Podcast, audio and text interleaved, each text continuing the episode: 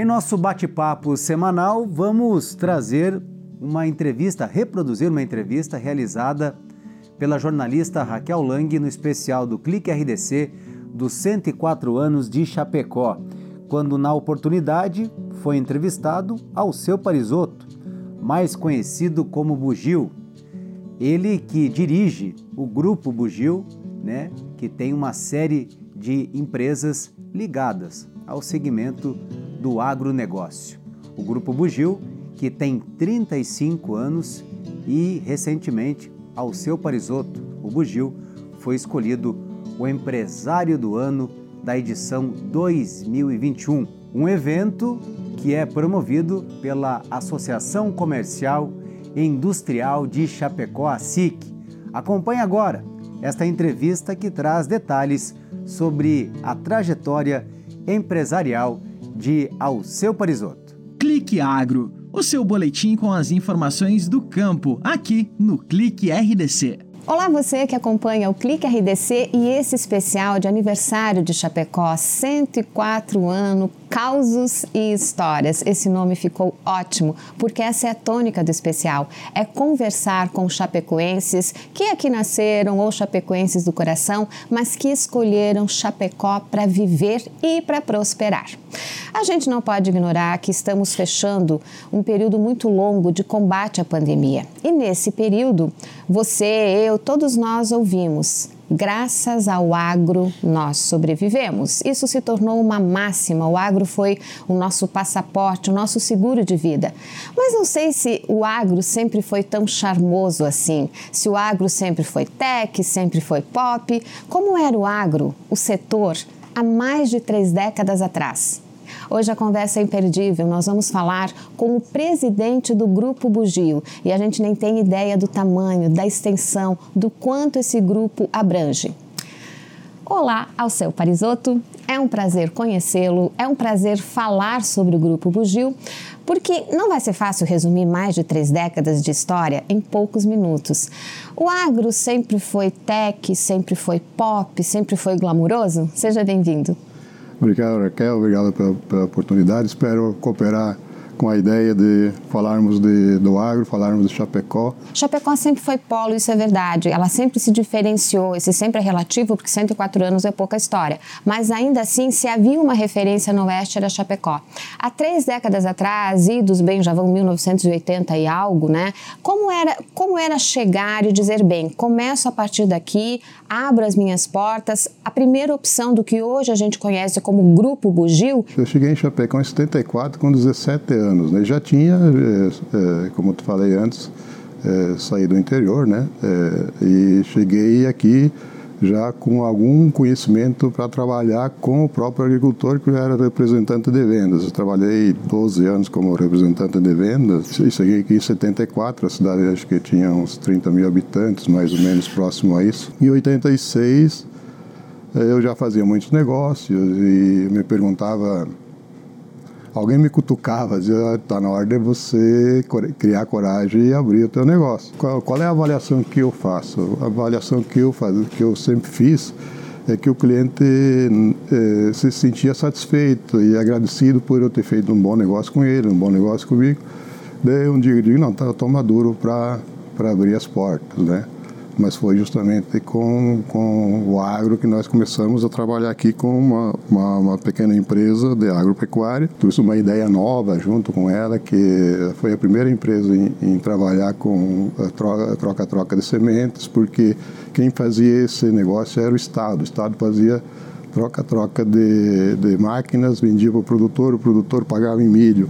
E eu, como conhecia bem esse, esse mercado, já me encorajei e inseri na empresa. Né, o produtor já comprava insumos e pagava na safra o milho. Em dois anos a gente já fez um bom volume e daí a empresa começou a crescer.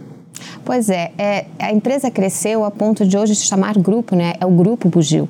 E dentro do grupo Bugio, por exemplo, tem um frigorífico. Então é óbvio que é um crescimento muito rápido para 30 anos, 35 anos. Né? Tem, a gente não tem nem como assimilar isso.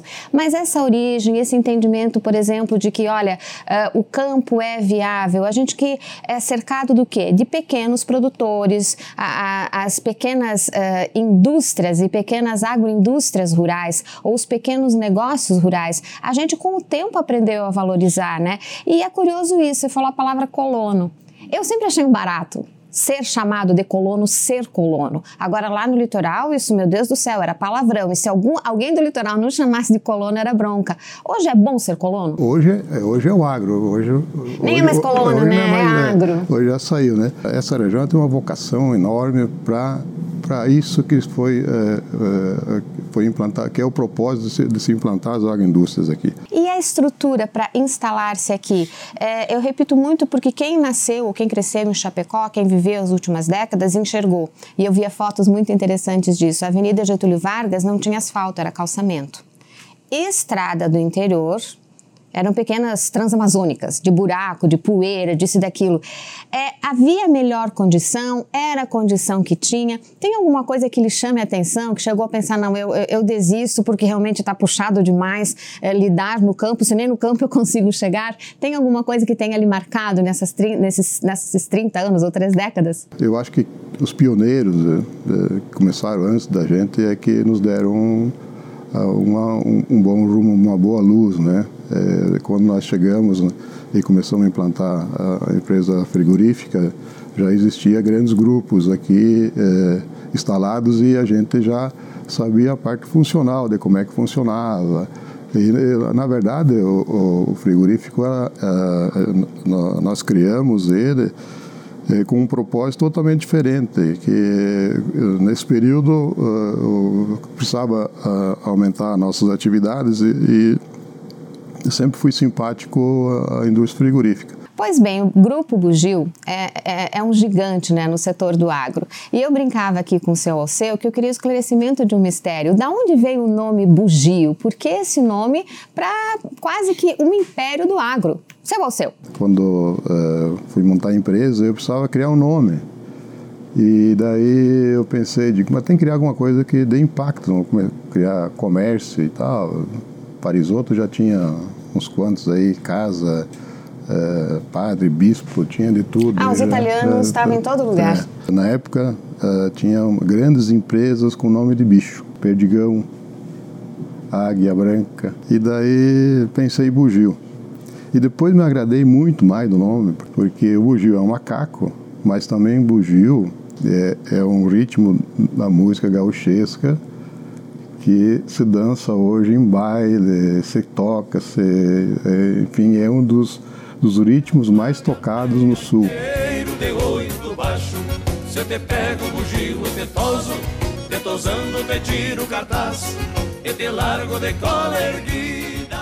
Mas existem especificidades que me chamaram a atenção.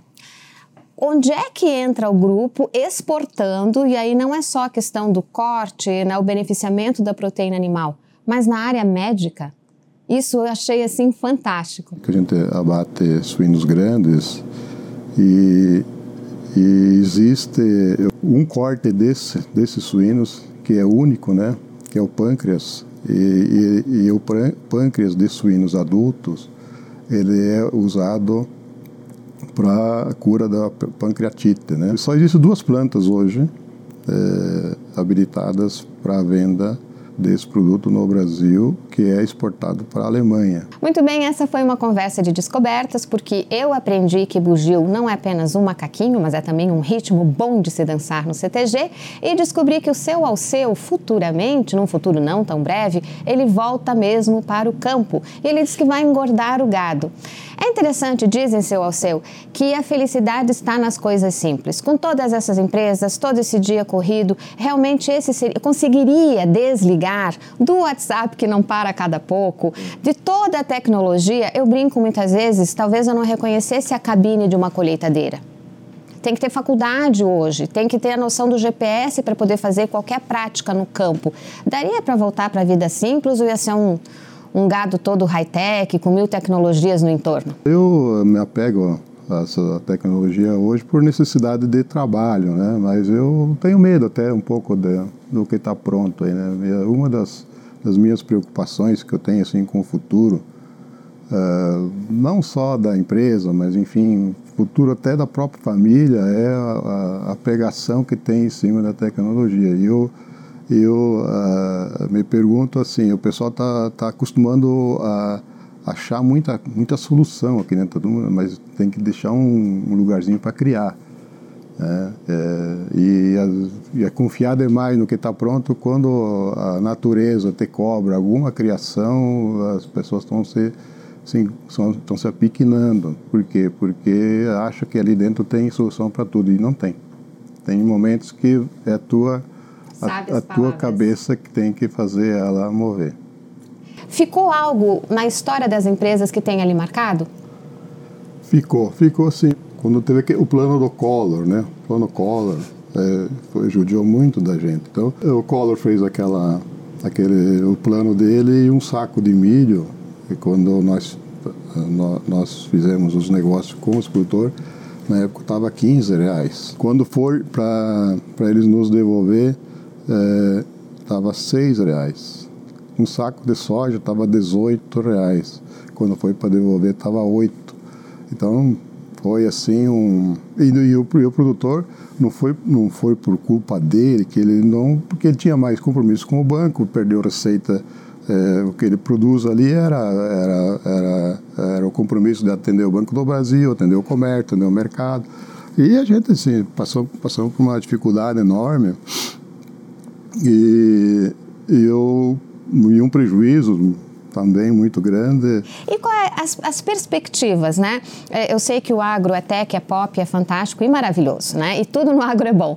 Mas as perspectivas médio e longo prazo, elas são boas assim? Dá para pensar, olha, a gente finalmente vai erguer a cabeça, vai passar essa fase terrível né, da pandemia e vai ficar sobre os próprios pés? Ou para o agro sempre foi uma maravilha? As agroindústrias foram as que mais investiram é, na, na, questão do Covid, em cima da, da, da, das próprias exigências do, do Ministério do Trabalho. Nós tivemos que contratar mais transporte, enfim, tivemos que fazer milagre para poder trabalhar, mas graças a Deus está tá tudo certo, está terminando. Poucos casos a gente teve, os que tivemos. É, todos é, estão bem. O que nos assusta um pouco hoje é os passos da onde é que a gente vai crescer em termos de exportação, porque todo mundo se preparou para vender para a China, vender para a China, e a China vinha comprando muito e está sinalizando é,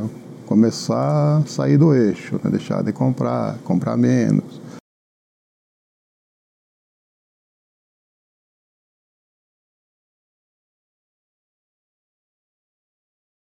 Foi uma conversa muito interessante. Para mim foi esclarecedora. Sempre, e o bom de Chapecó é isso.